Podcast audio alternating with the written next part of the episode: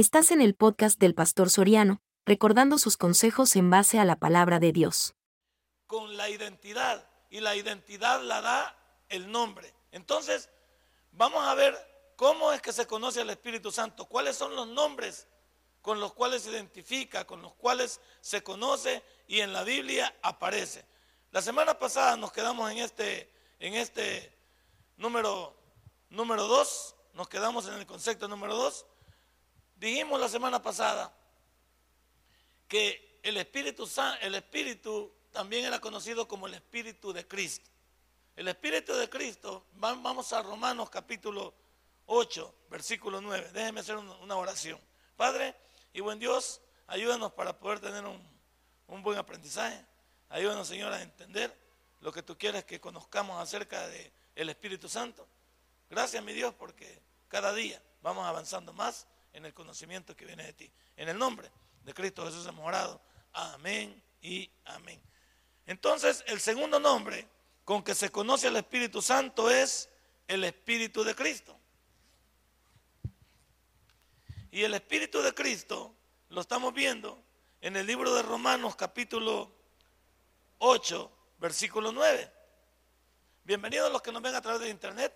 Estamos en el discipulado y estamos estudiando la doctrina del Espíritu Santo o la neumatología. Y esta es apenas la segunda clase, si usted se nos une, ahí están las clases en la internet, si usted quiere verlos a través de YouTube, en YouTube pone usted Taber Merliot y le van a aparecer todos los sermones. Bueno, vamos a Romanos capítulo 8, versículo 9, donde nos vamos a dar cuenta, el segundo nombre con que se conoce al Espíritu Santo es Espíritu de Cristo, porque está relacionado con la Trinidad. Veamos 8, 9, aquí lo tenemos. Y dice, mas vosotros no vivís según la carne, sino según el Espíritu, si es que el Espíritu de Dios mora en vosotros. ¿Y qué dice ahí? Y si alguno no tiene el Espíritu de Cristo, no es de él. Entonces, uno de los nombres, otro, el segundo nombre con que se conoce al Espíritu Santo es el Espíritu de Cristo. Y, y cuando usted lo oiga en la Biblia, es lo mismo. No, no, no, no esté usted molestándose. Para aquellos que la llaman de teólogos, de profundo, no, no trate de cambiar lo que la Biblia pone. Cuando usted ve el Espíritu de Cristo, está viendo al mismo Espíritu Santo. Cuando ve el Espíritu de Dios, está viendo usted al Espíritu Santo. Son los dos que hemos visto hasta el instante. Entonces, no existe una distinción esencial entre el Espíritu de Dios, el Espíritu de Cristo y el Espíritu Santo. ¿Qué significa? Son lo mismo, son lo mismo. El Espíritu Santo, el Espíritu de Dios y el Espíritu de Cristo son lo mismo. Ahí dice, no hay ninguna distinción. O sea, cuando usted los vea diseminados por toda la Biblia en cualquier pasaje, es lo mismo. No trate de decir, este será otra cosa, este es diferente, entonces hay bastantes dioses, entonces significa, no, estamos hablando que los nombres le dan identidad a una persona. Pues si el Espíritu Santo es una persona, también Él tiene diferentes nombres con que se les conoce en la Biblia. Dice, porque hay un solo Dios y un solo Hijo y un solo Espíritu Santo. Pero el Espíritu Santo tiene varios nombres que describen sus diversos ministerios. Eso es lo que describe. ¿Y qué es un ministerio? Es llevar a cabo una obra. Es una obra. Un ministerio. ¿Qué es lo que hacemos aquí? No estamos haciendo obras, pues. Prestando un servicio, pues. Eso es un ministerio. Entonces tiene, ¿cuál es el ministerio del Espíritu Santo para nosotros? Ayudarnos, protegernos, hablarnos, consolarnos. ¿Sí? Él está allí. Él está trabajando en nosotros convencernos de pecado, redarguirnos, también fortalecernos, también eh, que llamarnos también a la conversión, llamarnos a la regeneración. Es parte del Espíritu Santo. Entonces, cuando usted ve estos nombres por toda la Biblia, se dará cuenta usted que es el mismo Espíritu Santo porque hay un solo Dios, el Padre, Jehová, hay un solo Hijo, Jesucristo, y un solo Espíritu Santo. Pero aquí todos esos nombres van a describir los diversos ministerios que el Espíritu Santo tiene en cada uno de nosotros, como parte de qué? Cada uno de nosotros como parte de de la iglesia de Cristo, correcto. Porque Él es que se ha quedado. Por eso, cuando recibimos a Cristo, hemos sido sellados con el Espíritu Santo. Le pertenecemos a Dios. Y, y Él nos ha entregado una garantía. ¿Cuál es la garantía? Las arras del Espíritu. Eso nos ha entregado. Por eso cuando usted se casa y trae esas arras a usted, la garantía que está entregándole todo lo que tiene a su futura esposa o esposo. O sea que ya no es más suyo, sino que de dos.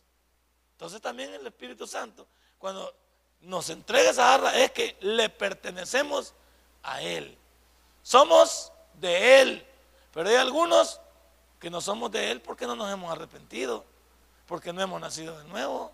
¿Me entiende? Pero yo creo que todos han nacido de nuevo aquí. Amén. Gloria a Dios. Así lo creemos entonces. Bendito sea el Señor. Luego, mira el tercero. El tercero nombre del Espíritu Santo es el consolador. Ya vimos el Espíritu de Dios, el Espíritu de Cristo y ahora vamos al consolador. Es también nombre. Este es el título, este es el título del Espíritu Santo, dado en Juan 14, 17. Juan 14, 17, que trata de la divinidad de Cristo y también abarca el Espíritu Santo. Juan 14, 17. Use su Biblia, que por eso se llama discipulado. 14, 17. ¿Lo tiene? Dice, el Espíritu de verdad, el cual el mundo no puede recibir porque no le ve ni le conoce, pero vosotros le conocéis, porque mora con vosotros y estará en vosotros. Ahí está. Él es el consolador, porque al estar dentro de nosotros, cualquier cosa que pase, Él nos está consolando. Mira el 16 lo que dice. Si no lo pudo entender, porque hay que leer el contexto. Y yo rogaré al Padre. ¿Quién está hablando? Jesús. Y, y os dará otro consolador para que esté con vosotros para hasta el arrebatamiento. Hasta el arrebatamiento. Para siempre es porque Él llega hasta el arrebatamiento. Porque cuando la iglesia sea arrebatada, el Espíritu Santo también. Y no es que Él no pueda estar aquí, es que la obligación de Él es estar en nosotros. Y como nosotros somos templo y morada de Él, hasta ahí nomás llega, para que usted lo pueda leer. Entonces, Él es nuestro consolador. Él está, pero hay algunos que no queremos dejarnos consolar por Él. Porque también al consolarnos, Él quiere trabajar en nosotros, quitándonos lo que nos estorba, apartándonos de lo que no nos conviene, evitando que nos, nos metamos en cualquier lado. ¿Qué está haciendo todo el día el Espíritu Santo? Hablando con nosotros. Hablando. Lo que pasa es que no escuchamos esa voz porque estamos muy involucrados en lo material. A la hora de comer, si, si usted se sienta un rato a leer su Biblia, y hablar con Él, con todo lo que pasa. hoy acabo de estar regañando yo a, los líderes, les digo, no estén opinando de lo que está pasando. No tenemos que los cristianos tenemos que hablar con Dios y decirle y pedirle a Dios que cambie a cada salvadoreño, que cambie a cada muchacho de las pandillas, que cambie las autoridades, que cambie a todo ser humano, porque cuando todo ser humano cambie, este país va a cambiar. Pero están viendo cómo están, pero no quieren nada con Dios. Esa es la crítica nuestra. Pero no podemos esperar que el presidente piense como, como nosotros, porque él no es cristiano. Deja de estarse metiendo con él. Ni también se meta con otros. Ellos no son cristianos. Cuando tengan a Cristo, es una obligación de nosotros pensar diferente. Yo no, lo, que, está pasando, por supuesto que lo sentimos. A todos nos perjudica. Pero ¿quiénes somos nosotros? ¿Dios ha puesto jueces como jueces a nosotros? No. Nosotros somos cristianos y lo que debemos hacer es orar, hablar de Cristo y testificar. Hable de Cristo, pues. Ve al muchacho de las pandillas, hable de Cristo. Ve a algún influencer, hable de Cristo. A una persona, hable de Cristo. Ahí está haciendo el trabajo usted. Cuando cada persona se vaya convirtiendo, este país. Pero como no quieren mucho con Dios, ¿por qué le voy a pedir a los demás que se comporten como Dios? No quieren nada con Dios. Pues entonces, ellos deben de saber que el que no quiere nada con Dios Pues el que ya tenga las consecuencias de Dios, no de nosotros. Bueno, entonces Él es el consolador. Yo espero que aquí no haya ninguno que esté haciendo la payuncada en, en las redes sociales. Bueno, el estudio relacionado con estos capítulos revelará el significado del don. ¿Qué es un don? Es un regalo de Dios. Y el Espíritu Santo tiene dones para nosotros. ¿Y qué más tiene? Y frutos. Hay dones y frutos. Lo hemos estado viendo en Gálatas, los frutos. Y los dones se ven en el capítulo 12 del libro de Primera de Corintios. Un don es algo que el Espíritu Santo nos da. Y el fruto es la capacidad de que se nos note de que estamos actuando bajo la voluntad de Dios. Entonces, aquí está, el estudio relacionado con estos capítulos revelará el significado del don, del regalo de Dios. Ahora veamos el Espíritu Santo, ahora veamos el nombre con el cual estamos estudiando. El Espíritu Santo es llamado santo porque es el Espíritu del Santo. ¿Ya lo entendió bien ahorita? Es llamado porque en el, segundo, en el, segundo versículo de la Biblia, que es el capítulo 1 de Génesis, versículo 2 dice, y el Espíritu de Dios se movía sobre las aguas. Entonces, se le llama Espíritu Santo porque es el Espíritu del Santo. ¿O no lo dijo él? Ser santo porque yo soy. Ahí está hablando él. Ahí viene el hermano hablando de usted estábamos, que por, la, que por el paro de transporte no había venido. Pero bien, ya tenemos aquí. Felicidades, eso se trata de correr para la casa. Si todos fueran así, que corrieran para la casa de Dios, pero corren para otro lado. Bueno, no es con usted, Vicente, no creo que usted estamos molestando. No nada que ver. Es llamado santo entonces porque el Espíritu es del santo y porque su principal obra, ¿cuál es? La santificación. Y santificación es volar. Es el perfecto. Es apartarnos para Dios. Es apartarnos para Dios. Entonces, ¿qué decidió el hermano Chacón hoy a buena mañana? Apartarse para Dios. Eso es lo que decidió el hermano Chacón. Y eso es lo que esperaríamos nosotros, que eso hubiera pasado. Todos en la mañana deberíamos de haber salido apartados para Dios. Yo salí muy de mañana de, mi casa, me levanté, me bañé y agarré para este lugar. Tempranito, ¿para qué voy para otro lado? Aquí están haciendo el trabajito, aquí viendo qué pasa. Vinieron a lavar, mire qué bonito, no siente oloroso que han dejado. Vino un hermano con una máquina ahí y le quitó los volados. Y le comunico que ya estamos pensando en pensar en poner este, cerámica. Ya pronto va a ver usted que vamos a estar mejor. Vamos a poner cerámica ahí. Ya vamos a ver, pero venimos temprano. Yo no he estado en otro lado. Aquí he estado. De las nueve de la mañana que llegué aquí. Aquí he estado. ¿Para qué ir para otro lado? Estamos apartados para Dios. ¿En qué mejor lugar? Podría irme para la Gran Villa. ¿A qué? ¿A ver qué? Me podía haber ido para el Plaza ¿A qué? Me voy para el cine. ¿A qué? Me voy para una cancha de fútbol. ¿A qué? Aquí ve. Leyendo un poco, preparando, tratando de preparar la clase para el viernes, ver cómo están las notas, ver la internet, cómo están las clases que doy a través de la de online. Ahí voy, ve. Apartado. ¿Qué, ¿Qué podría decir a esta hora vos decís? Bueno, a mí que me registren, dice uno. ¿Por qué? Porque he estado para Dios. Usted en su trabajo también, aunque ha estado laborando, pero ya ha estado apartado para Dios. Porque usted no ha estado metido en ninguna cosa. En su casa ha estado haciendo sus quehaceres, cuidando a los niños, pero ha estado siempre cantando alabanza, pensando en Dios. Hoy voy a mi culto, eh, orando por su esposo, orando por. Ahí está. No necesita uno estar en un monasterio o irse a la, a la cúspide de una montaña. Nos vamos a ir allá al boquerón. Sí, para pasear, sí, pero no hasta allá. A meternos en su casita, dobla las rodillas, en su trabajo, trabajando y orando, ¿ve?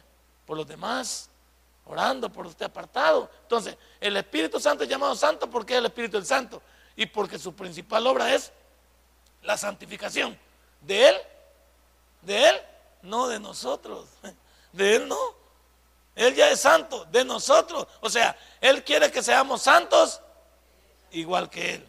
Así es, ahí estamos. Entonces, de eso se trata. Necesitamos entonces un Salvador por dos razones a saber. Aunque tenemos a Cristo Jesús, ahora vamos a comprenderlo mejor.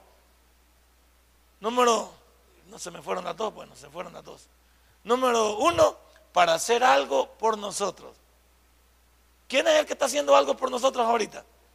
Correcto. Porque Él, quiero decirle, que la palabra que involucra al Espíritu Santo es paracletos. Paracletos con K. Además de consolador es nuestro defensor.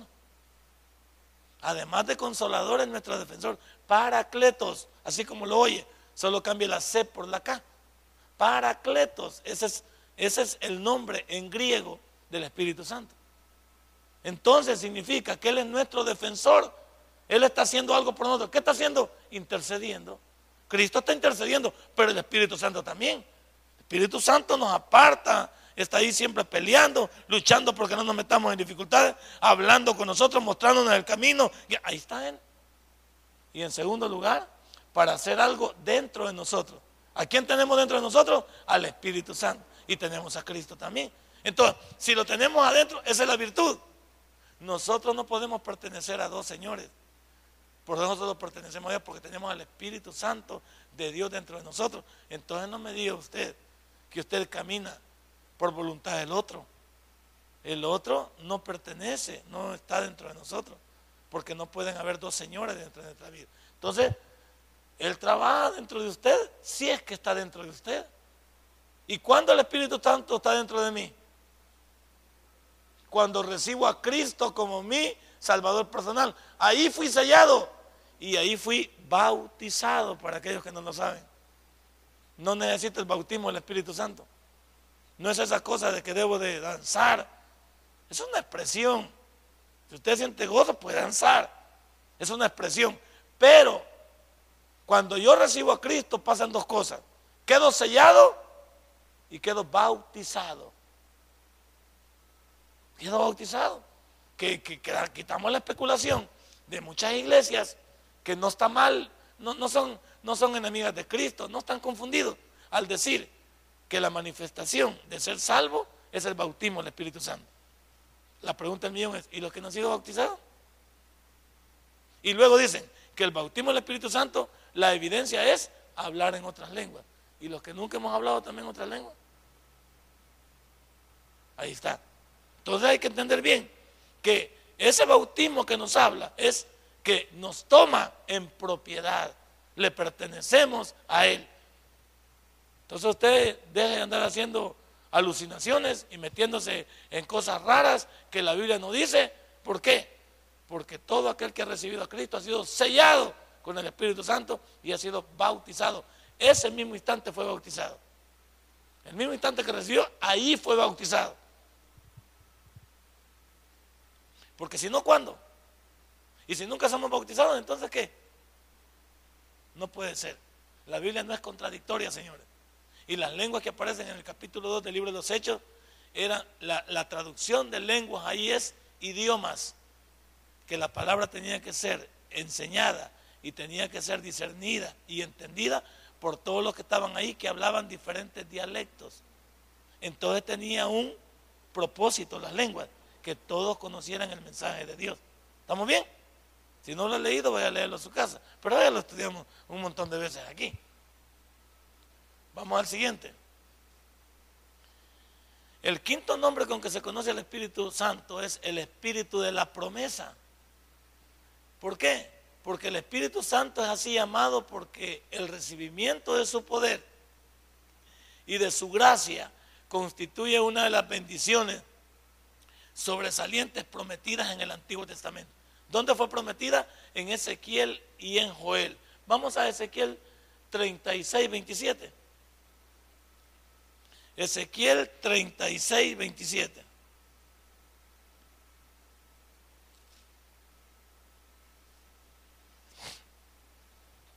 Ahí está clarito, mire. La promesa de que el Espíritu Santo iba a venir a quedarse con nosotros. Léalo conmigo, a ver, estoy choco yo. Y pondré dentro de vosotros mi espíritu y haré que andéis en mis estatutos y guardaré mis preceptos y los pondréis por obra. Ese es el trabajo del Espíritu Santo, que vivamos bajo la voluntad de nuestro Dios. Ese es el trabajo del Espíritu, hablarnos de adentro para afuera. Cuidado, Soriano. eso no te conviene, Soriano. Soriano, eso no es correcto. Soriano, ahí no vaya, ya no, ya ahí no, no es para vos. Yo le decía a un hermano, es que hermano, nosotros ya no podemos comportarnos, vivir y hacer como los demás ya. Somos diferentes, porque no le, no le ha quedado claro. Y aunque los demás anden como quieran, usted y yo somos diferentes. ¿Y cómo vamos a llamar la atención? Porque somos diferentes. ¿Sí o no? Ya no nos comportamos igual, ya no hablamos igual, no somos igual, ni nos vestimos igual, va. Y usted llama la atención y dice, pero es que bien raro, porque para el mundo somos raros. Bueno, ¿por qué a la iglesia se le llama iglesia invisible? A la iglesia de Cristo. ¿Por qué se le llama iglesia invisible? ¿Por qué a la iglesia de Cristo se le llama iglesia invisible? Porque para el mundo no existimos, somos cero a la izquierda. ¿Y ¿Qué dicen de las iglesias? Ahí no están en nada. ¿A qué van ahí? El pastor los tiene enganchados. ¿Nunca hablan de Dios? Esos van ahí un montón de, devotos, un montón de cristianos perdidos, engañados. Nunca hablan. Para el mundo, nosotros no existimos. Ni nos toman en cuenta, nos ignoran. No pasa nada. Por eso somos invisibles para ellos. Y cuando hablan de iglesia triunfante, esa es la iglesia que ya se fue, está en la presencia del Señor. Son los que ya se murieron, los que se nos adelantaron. Y la iglesia local, esa somos nosotros. ¿Local por qué? Porque estamos en una localidad, Ciudad Merliot. Es una localidad, el tabernáculo de Merliot. Somos una iglesia local, somos una iglesia invisible y hay una iglesia triunfante involucrada. Esos conceptos los debe manejar usted para saber que para el mundo somos cero la izquierda. Bendito sea Dios, porque para Dios valemos mucho. ¿Qué dice? ¿Ya lo vimos ahí? Correcto. Vamos a Joel capítulo 2, versículo 28. Adelante de Ezequiel. Después de Daniel, Oseas, creo que después sigue Joel, correcto. Joel 2.28. Esta es una promesa que se cumplió en el Nuevo Testamento en Hechos. Vamos a 2.28. Y después de esto derramaré mi espíritu sobre toda carne y profetizarán vuestros hijos y vuestras hijas, vuestros ancianos soñarán sueños y vuestros jóvenes verán. Ahí está. Y usted lo remite al libro de los hechos y ahí aparece. Porque esas profecías que está hablando allá es la predicación del Evangelio en el Nuevo Testamento. La palabra profecía es predicar. Porque en estos instantes ya no hay profecía. ¿Por qué no hay profecía? Porque ya está en la Biblia todo puesto. Muy bien, hermano Chacón. Yo pensé que estaba dormido. Entonces, ¿qué estamos diciendo? Perfecto. Si hubiera alguna profecía nueva, significa que tenemos que mandar a reimprimir la Biblia y agregar lo que usted tiene de nuevo. Entonces está incompleta. La Biblia está completa desde el año 95 o 100 después de Cristo, cuando el canon quedó firme, cerrado. Por eso los siete libros que tiene la, la, Biblia católica, por eso se le llama deuterocanónico. ¿Qué es la palabra deuterocanónico? Después del canon. Después del canon. Deuterocanónico. Eso es para no ofenderlos. Porque les podríamos decir libros apócrifos. Y, y la palabra apócrifo es escondido o de origen desconocido. Entonces un católico se enoja cuando usted le dice apócrifo. Mejor dígale para no ofenderlo y no caerle muy mal. Deuterocanónico. Tampoco él lo sabe. Pero si le pregunta, ¿y qué es deuterocanónico? Es que esos libros fueron incluidos por la Iglesia Católica después del canon, porque el verdadero canon pertenece al año 95 o 100 después de Cristo. Y los, y los que dejaron fundamentado eso fueron los padres de la iglesia. Y estos libros aparecieron más adelante, entre el 400 por ahí más adelante, y, llegaron allá por el año 1500 y trataron de ponerlos firmes por ahí. Bueno, son otras cosas. Sí, eh, es que los sueños son válidos, pero los sueños no, alteran la profecía. Vaya, usted puede soñar. Si usted todos los días soñamos, despiertos y dormidos, y tiene que ver con ciertas cosas, con, posiblemente usted se acuesta pensando en algo, en algo bueno, en algún viaje y usted se ve en ese sueño. De repente se le vienen cosas a usted, tal vez lugares donde nunca ha ido y se pregunta qué quiere decir ese sueño. O tal vez hay veces, hay veces son sueños demasiado eh, melancólicos que tienen que ver con nuestra familia, tienen que ver con nuestros hijos, o sueños, o sueños, o, sueños raros como los, como lo, como estos sueños, este, eh, ¿cómo le dijera? De terror, que usted ve gente muerta, que ve esas cosas. Pero ¿en qué alteran la Biblia? En nada. Y pueden ser los sueños, eso sí, una advertencia para que usted no haga algo que tal vez Dios quiere mostrarle a usted en específico. Y los sueños pueden ser una advertencia para que usted no haga algo, eso sí, pero no puede cambiar el rumbo de la Biblia. Eso no lo puede cambiar. Porque el sueño pertenece a una época determinada. Usted soñó hoy. Hoy soñó. Y si hoy pertenece al 29 de julio del año 2015. Ahí se queda el sueño. Puede ser que tenga alcances cortos o largos, pero no, no, no, no le, no le impide nada a la Biblia. La Biblia está completa. Porque ¿sabe por qué? Porque el sueño también solo lo perjudica a usted o a una parte mínima de la sociedad, su familia o cualquiera. Y la Biblia, recuerde, tiene alcances mundiales. Tiene alcances totales. Juan 3.16 dice, porque de tal manera amó Dios al mundo y dentro del mundo está usted, hermano Chacón. Pero usted es una parte del mundo. Pequeñita del mundo. Entonces, ahí estamos. Veamos esto. Es la más elevada prerrogativa de Cristo, el Mesías, la de impartir el Espíritu Santo. Y esto fue lo que reclamó para sí Jesús cuando dijo, he aquí yo enviaré la promesa de mi Padre sobre vosotros, según Lucas. La promesa del Padre es que Él se iba a ir pero tenía que dejar a alguien con nosotros. O los apóstoles no estaban tristes cuando Jesús iba a ir, se querían ir con él. Y les dijo, no se pueden ir conmigo, porque yo voy a preparar morada, pero les voy a dejar un consolador. Veamos aquí Lucas 24, 49. Use la Biblia, use la Biblia.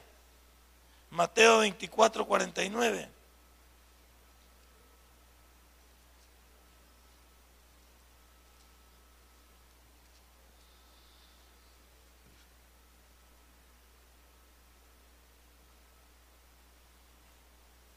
Raro No da ese, va. Ah, es Lucas, va. Y yo dije, Mateo, ¿en qué estaba pensando? Quizás en otro hijo que lo va a poner Mateo. Vamos a ver si la señora tiene noticias ahí. Mateo 24, 49. Perfecto. Lucas, perdón, Lucas. Estoy pensando en el niño que la señora me estaba diciendo ahí. 24, 49. Veamos, he aquí yo enviaré la promesa de mi Padre sobre vosotros, pero quedaos vosotros en la ciudad de Jerusalén hasta que seáis investidos de poder desde lo alto. ¿Con qué versículo tiene relación este? ¿Con qué? Con Hechos 1.8. Pero recibiréis poder cuando haya venido sobre vosotros el Espíritu Santo. Y me seréis testigos en Jerusalén, en Judea, en Samaria, hasta lo último en la tierra. ¿Eso es lo estaba hablando aquí? Eso es lo que está diciendo. Quédense en Jerusalén, porque ahí serán investidos, pero recibiréis poder. No, no habían sido investidos, ahí son tomados. Ahí somos revestidos de ese dínamo, ese poder. Gálatas 3:14. Ya no estamos en Mateo, estamos en Gálatas 3:14.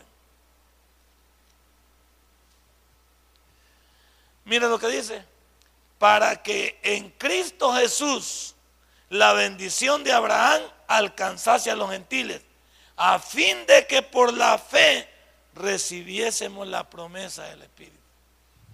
Porque vaya, ¿por qué, ¿por qué mete la palabra fe para recibir algo? Porque nunca hemos visto a Jesús, ni nunca hemos visto al Espíritu Santo. Esa es la virtud que tenemos un paso adelante de Israel. Ellos vieron a su Mesías y lo crucificaron. Nosotros nunca lo hemos visto y lo hemos recibido por purita fe. Hemos puesto confianza. ¿O no, o no vivimos así por pura fe? Por pura fe vivimos. Y bendito, bendito todo aquel que vive por la fe.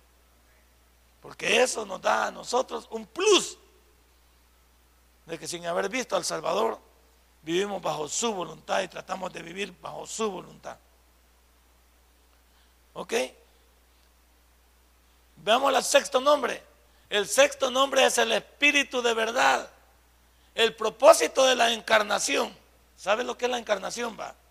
Vamos a volver a tomar porque estamos discipulados y me lo permite. Encarnar es tomar el cuerpo de un ser humano. Jesús tomó el cuerpo de un ser humano, pero eso no es reencarnación. Porque reencarnación es como que yo vuelva a la vida, ok, ok, a, vuelva a nacer, pero metido en una persona y no puede ser. La reencarnación es una filosofía oriental. La encarnación es la manera en que Cristo entró a este mundo, tomando el cuerpo de un ser humano, siendo 100% Dios y 100% hombre. Entonces eso le da facilidad. No confunda la encarnación con la reencarnación, porque no había otra manera de que Jesús viniera al mundo. Si venía de otra manera, era anormal. ¿Por qué era normal? Porque le, le, hubiéramos tenido miedo, lo hubiéramos adorado, no sé qué hubiera pasado. Pero sí, por eso hasta el diablo se extrañó de que Jesús tomara el cuerpo de un hombre. ¿Cómo pudo creer Satanás que Jesús era Dios? Le tiraba mensajes, pero no lo podía creer porque en la mente de Satanás, incluso a pesar de ser el primer ser creado como querubín, dijo, no hombre, es que no es posible que un, que un Dios tome el cuerpo de un hombre. ¿Por qué? Porque el cuerpo de un hombre es mortal y Dios es inmortal. Pero se le olvidó a Satanás que Dios nació en un acto sobrenatural. ¿Por qué? Porque no tuvo nada que ver José con su concepción, sino el Espíritu Santo. Entonces ahí se turbó. De eso hablamos. Entonces, el propósito de la encarnación fue revelar al Padre a través del Hijo. La misión es del Consolador, es la de revelar al Hijo. Ahí está. ¿Por qué? Porque el Espíritu Santo se queda con nosotros haciendo la labor que Cristo comenzó a hacer. ¿Cuál es la labor de Cristo? Él nos comenzó, nos llamó. Nos llamó a formar parte de su iglesia. Y cuando se iba a ir, entendió que no podíamos quedarnos solitos. No la íbamos a hacer. Entonces tenía que dejar a alguien. El Espíritu Santo revela al Hijo. Lo revela ¿por qué? Porque el Hijo está a la diestra del Padre intercediendo por cada uno de nosotros. Ahora mire, el Espíritu Santo es el intérprete de Jesucristo. No ofrece una revelación, sino que más bien aclara la mente del hombre, capacitándole así para descubrir un significado más profundo en lo que respecta a la vida y a las palabras de Cristo. ¿Y por qué dice que lo usa como, como intérprete? Porque quien se ha quedado con nosotros es el Espíritu Santo. Entonces quien nos está impulsando a vivir para Cristo, impulsando a obedecer a Cristo, impulsando a tener una vida diferente, es el Espíritu Santo. Porque Él es el que está trabajando dentro de nosotros. Pero, a pesar de que Jesucristo está ahí arriba, intercediendo a la dieta de su papá. Pero es diferente. Diferente es que Él está allá y el Espíritu Santo está aquí dentro de nosotros. Él está todos los días, dice en, en la pasada anterior, dice, todos los días que tengamos en esta vida hasta que nuestro Jesús venga por la iglesia. Entonces, ¿y qué nos ofrece Él?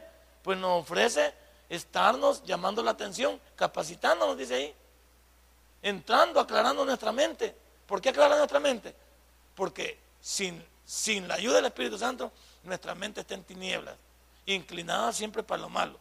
El Espíritu está trabajando en nosotros, capacitándonos. ¿Capacitándonos para qué? Para que no sucumbamos al pecado.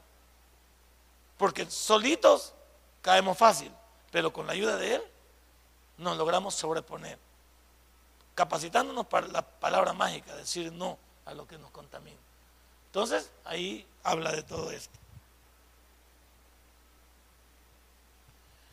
Así como el Hijo no habló de sí mismo, sino de lo que había recibido del Padre, así tampoco el Espíritu Santo hablará de sí mismo, como si fuera una fuente distinta de información.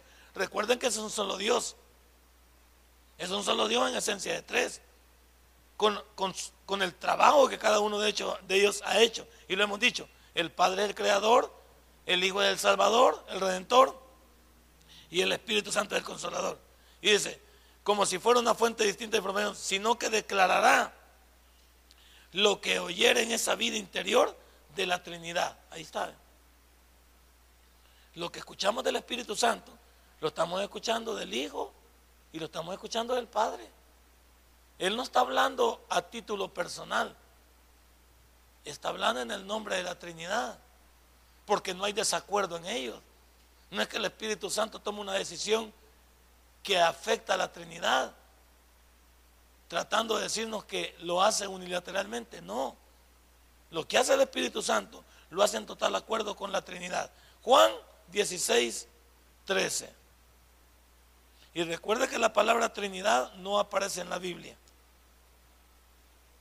Pero en, en, la Biblia está implícita a través de la palabra Elohim, que es el plural de Dios. Juan 16, 13. ¿Lo tiene? Pero cuando venga el Espíritu de verdad, Él os guiará a toda la verdad, porque no hablará por su propia cuenta, sino que hablará todo lo que oyere y os hará saber las cosas que habrán de venir. ¿Y cómo la sabe? Y no es parte, pues, integral. ¿Y por qué no hay contradicción? Porque es parte integral de la Trinidad.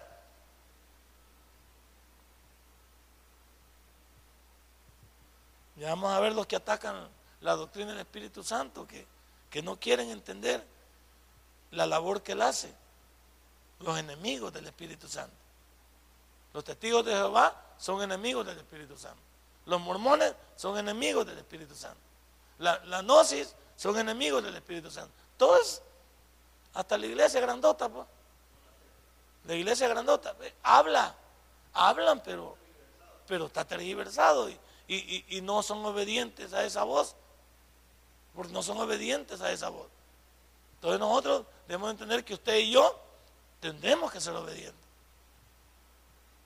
No es lo mismo hablar de Padre, Hijo y Espíritu sin, sin entender que eso no significa nada si no llegamos a la actitud de practicar lo que hablamos. Número 7, el Espíritu de gracia. Hebreos 10:29 Zacarías 12:10, el Espíritu Santo da al hombre gracia para arrepentirse al contender con él.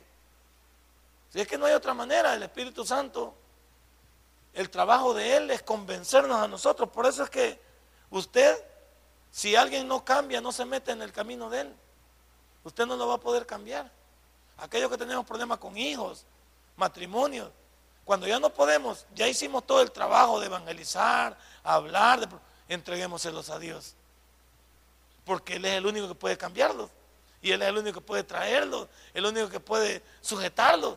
Y está bien, antes de maldecirlos, de regañarlos, de golpearlos, de, decirles eh, todo lo que les va a pasar en el futuro. No se ponga como juez. Eh, la labor del cambio en la vida de un creyente es la labor del Espíritu Santo. Y ahí lo dice. Pero vamos a los textos.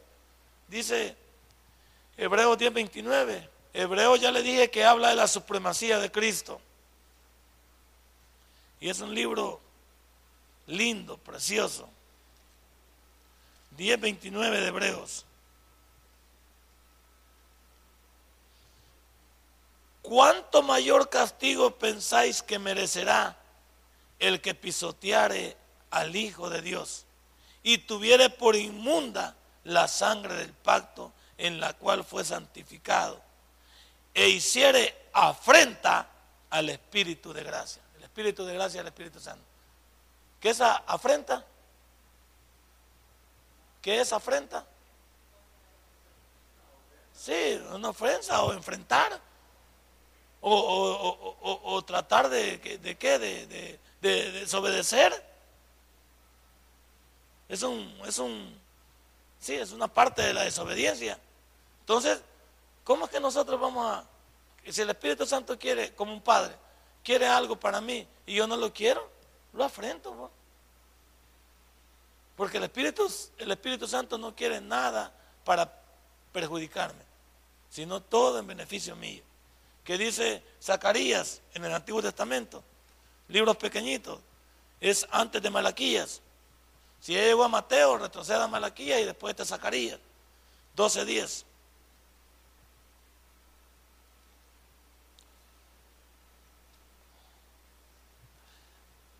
Vamos a ir dándole premios a los discípulos que se aprendan los libros de la Biblia. Eso no significa que los vamos a correr para que ya no van a venir. No quiere decir eso, ni que les voy a hacer exámenes. No, porque ya sé que les hago examen ya no vienen. No sé por qué en todos lados me dan mala fama a mí, pero vamos a esperar que... Es que yo soy exigente porque a mí me gusta estudiar. A mí me encanta, pero no sé usted, pero a mí me llega a estudiar. No me gusta que me den garabato. Por eso soy así. 12, pero a usted no le voy a pasar eso. No se preocupe. 12 días, no le voy a poner esa carga. Y derramaré sobre la casa de David y sobre los moradores de Jerusalén espíritu de gracia y de oración. Y mirarán a mí, a quien traspasaron, y llorarán como si llora por el Hijo unigénito, afligiéndose por él como quien se aflige por el primogénito. Hablando de Jesús en su momento. Ahí está. Entonces, ya no seamos desobedientes, seamos obedientes. También ese espíritu de gracia imparte el poder para santificación, para sufrir con paciencia y para servicio de Él que hiciere afrenta al espíritu de gracia, ahuyenta a aquel que es único, que puede tocar o conmover el corazón y por lo tanto se aísla voluntariamente de la misericordia de Dios. Es que el hombre está lleno de esa, como de esas situaciones. Hay veces por eso caemos en depresión, caemos, somos fatalistas, somos, perdón, mire, el cristiano está bien que se aflija, pero no puede usted caer en una depresión. Está bien que se asuste, pero no puede pasar asustado todos los días. Está bien que se enferme, pero no esté pensando en que se va a morir. Está bien, o sea, mire, la vida de una persona que está bajo la voluntad de Dios siempre debe entender que está, tiene propósito lo que está pasando en él. Nunca lo vea usted como algo fatal, incluso la muerte. ¿Qué dijo Pablo acerca de la muerte? Para mí el vivir es Cristo y el morir es.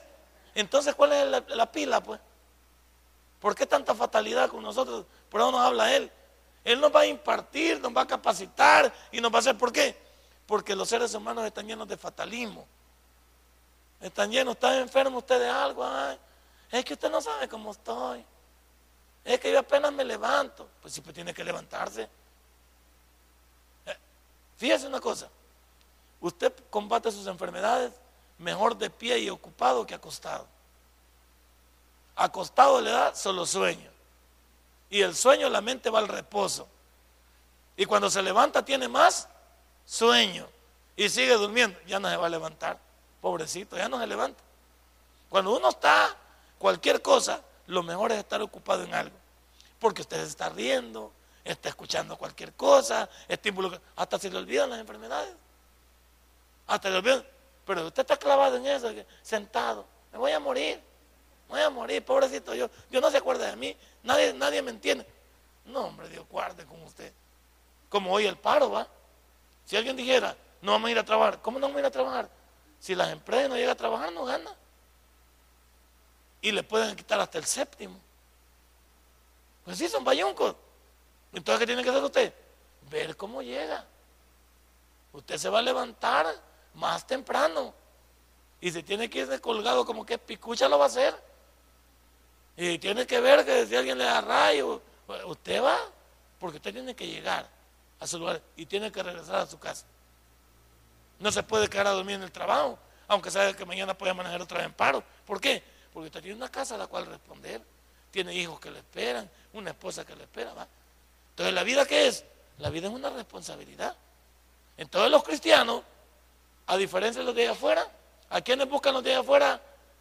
Salud. ¿A quiénes buscan los de afuera cuando están en depresión? Buscan a Walter Mercado, buscan quién al, al mago ya se murió, ¿cómo se llama? buscan la cama Serajén, buscan el horóscopo. Sigue yendo usted ahí, ¿no? Pues sí, entonces ¿por qué se pone a reír? Pues yo, usted se pone nervioso. Es que me hace pensar, pues sí, es que ahí están. Y hoy ya van a ver dos locales, ya ahorita que van a ver dos locales. Yo lo que veo es que ustedes se ponen nerviosos. ¿Por qué se pone nervioso? Pues? ¿Ah? Siempre que siempre que siempre que hablas de eso, está, está, se pone nervioso. Sigue yendo usted ahí, pues. Ah, ya no vaya.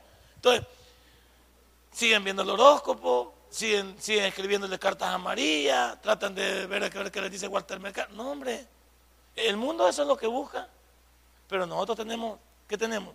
Alguien que nos escucha.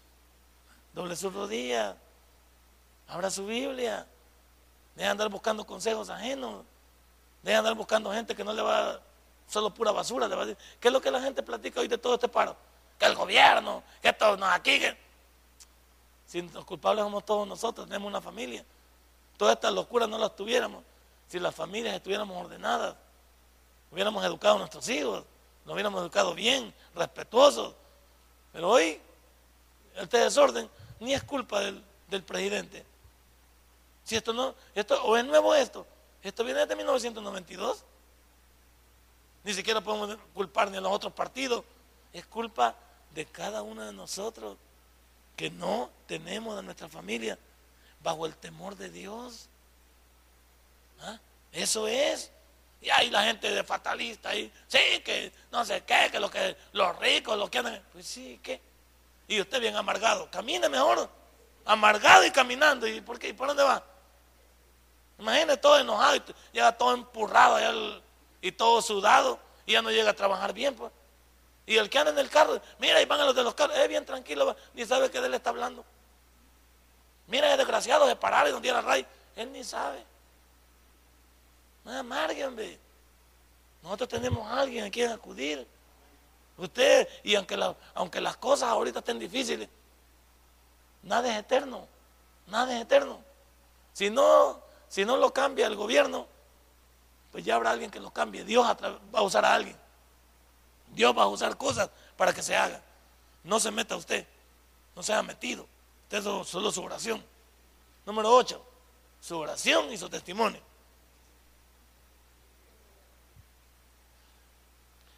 Número 8 es el espíritu de vida. Romanos 8.2, Apocalipsis 11, 11, 11, dice, creo, creo en el Espíritu Santo, el Señor y dador de la vida, reza un antiguo credo. Entonces, cuanto estos versículos también nos hacen ver realmente por qué nosotros debemos de amar al Espíritu Santo y como dijimos en la clase anterior, que no sea una doctrina descuidada, como que solo le demos gloria al Padre y al Hijo y el Espíritu Santo se ha quedado trabajando en nuestra vida, ayudándonos. Mire lo que dice Romanos 8.2. Subraya esos versículos. Cuando usted defienda con los testigos de Jehová. Romanos 8.2. ¿Lo tiene? Dice, porque la ley del Espíritu de vida en Cristo Jesús me ha librado de la ley del pecado y de la muerte. Es que ya no estamos bajo la ley, ni, bajo el pecado. Algunos somos pecadores porque queremos, pues. Pero yo, ya no debo disfrutar eso, hombre, ya no es parte mío. Ya no debo vivir bajo esas cosas. Apocalipsis 11:11. 11. El último libro, el que le da miedo a usted leerlo. Es un libro que ya no lee. Chacón anda leyendo los libros de Nostradamus y mira este y lo lee. De Nostradamus anda leyendo los de los de, libros de todos esos, este, de Hegel, anda leyendo de Hitler. Y mire, él lee el Apocalipsis. Ese debía leer, 11, 11. Por eso siempre lo regaño yo porque anda leyendo literatura que hay que leerla después, pero cuando esté leída esta. Pero después de tres días y medio entró en ellos el espíritu de vida enviado por Dios y se levantarán sobre sus pies y cayó gran temor sobre los que le vieron, los que los vieron. Imagínense. Y es que ella está hablando en parte de que a pesar de que el Espíritu Santo entrará en efecto en la tribulación, pues, pero ya no como espíritu de gracia, porque ahora es el desconsolador. Entonces cada uno de nosotros estamos en eso. Hermanos, hay que seguir adelante. Vamos a ponernos de pie y vamos a recoger nuestros diezmos, nuestras ofrendas. Si este mensaje ha impactado tu vida, puedes visitarnos y también puedes buscarnos en Facebook como Tabernáculo Ciudad Merliot. Sigue con nosotros con el siguiente podcast.